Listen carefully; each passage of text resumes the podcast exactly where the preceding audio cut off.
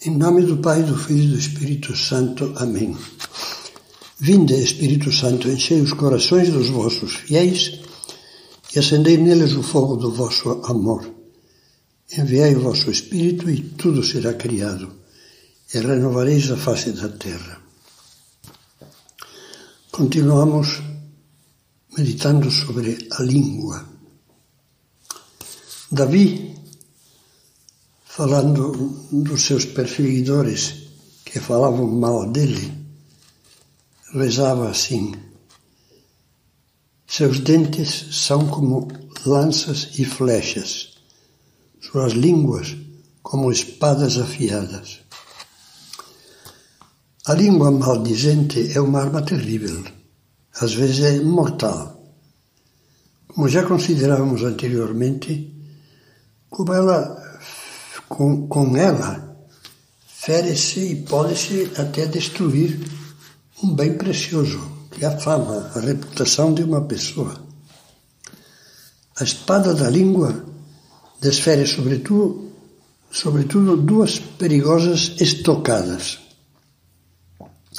A maledicência, também chamada de difamação, de detração, que é praticada por aquele que, como diz o catecismo, sem razão objetivamente válida, revela a pessoas que não sabem os defeitos e faltas reais dos outros. E outro é a calúnia, pecado que comete quem, e continuo citando o catecismo da Igreja, por palavras contrárias à verdade, ou seja, mentindo, prejudica a reputação dos outros e dá ocasião a falsos juízos a respeito deles. Após mostrar o que diz o Catecismo sobre esses defeitos, continua: maledicência e calúnia destroem a reputação do próximo. E a honra é o testemunho social, estou continuando a ler o Catecismo, prestado à dignidade humana. Todos gozam de um direito natural à honra do próprio nome, à sua reputação e ao seu respeito. Dessa forma, a maledicência e a calúnia ferem as virtudes da justiça e da caridade. Talvez tenhamos lido esses textos achando-os muito exatos mas não lhes tenhamos prestado a devida atenção. Imaginemos uma pessoa que os apreciou, essas citações do catecismo, louvando a clareza da sua doutrina. Como essa pessoa reagiria se lhe disséssemos com uma ponta de ironia, no meio de uma conversa em que criticou parentes com a maior naturalidade: Você está pecando por maledicência. Como? Retrucaria, provavelmente com ar de inocência. Se o que acabo de dizer é verdade. E justamente, o pecado de maledicência consiste em divulgar entre pessoas que não os conhecem e não têm direito de conhecê-los defeitos e faltas reais dos outros. A circunstância de que esses fatos sejam verdadeiros não torna lícito que nós os divulguemos. Estamos aqui, na realidade, perante um dos aspectos mais sérios e também mais belos da doutrina cristã sobre o respeito à dignidade e à fama do próximo. Lembremos-nos de que, como já falávamos anteriormente, todo ser humano possui uma grande dignidade que lhe, lhe confere o fato de ter sido querido por si mesmo, por Deus e criado à sua imagem. O cristão, além disso, é elevado pela graça à condição de filho de Deus e participante da vida divina. Deve-se acrescentar a isso que a misericórdia de Deus não condena ninguém nesta terra a ficar prisioneiro perpétuo dos seus erros. Todos somos moralmente plásticos, maleáveis, ou seja, podemos mudar.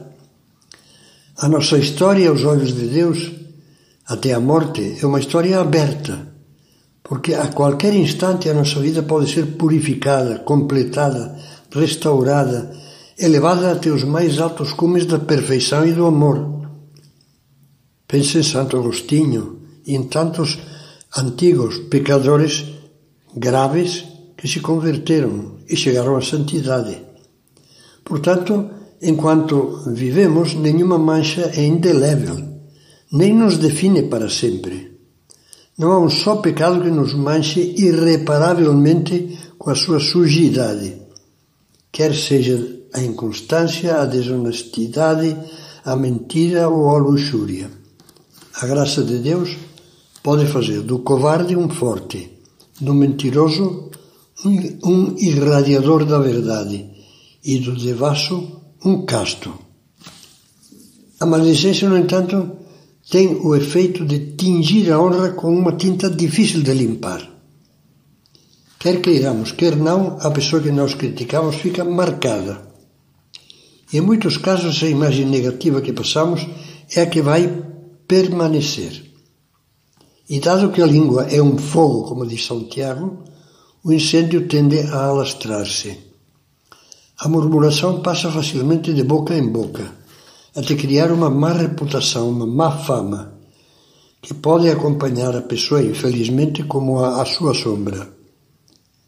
Não importa que o erro criticado tenha sido episódico, correspondendo apenas, moralmente falando, a uma má fase da vida, nem que já tenha sido corrigido e até reparado a pessoa tingida pela má língua, em muitos casos, ficará sendo, diante da opinião dos outros, o homem desonesto, a mulher falsa, o médico irresponsável ou o advogado picareta.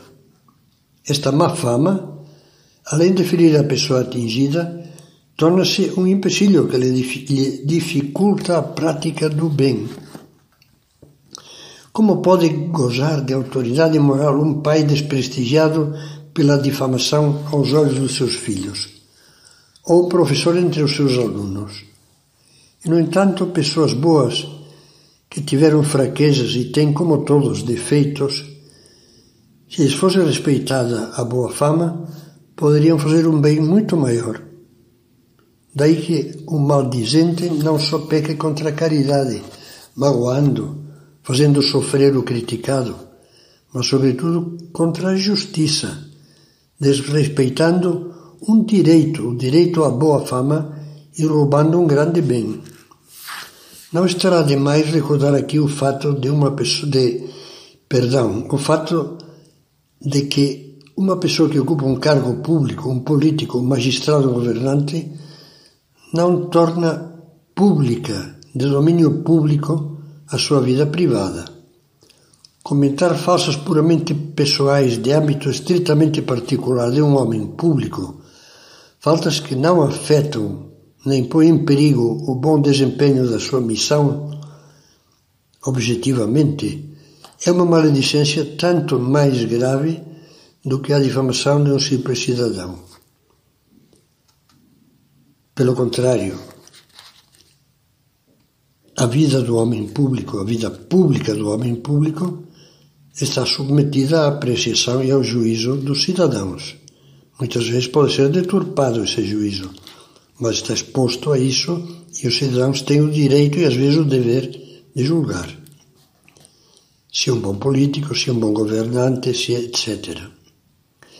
Referindo-se sobretudo aos responsáveis pelos meios de comunicação, o catecismo formula os critérios que uma consciência bem formada deve seguir e que poucos seguidos são.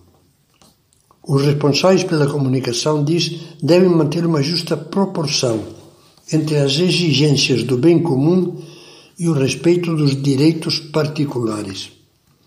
A ingerência da informação na vida privada de pessoas comprometidas numa atividade política ou pública é condenável na medida em que ela viola a sua intimidade e liberdade.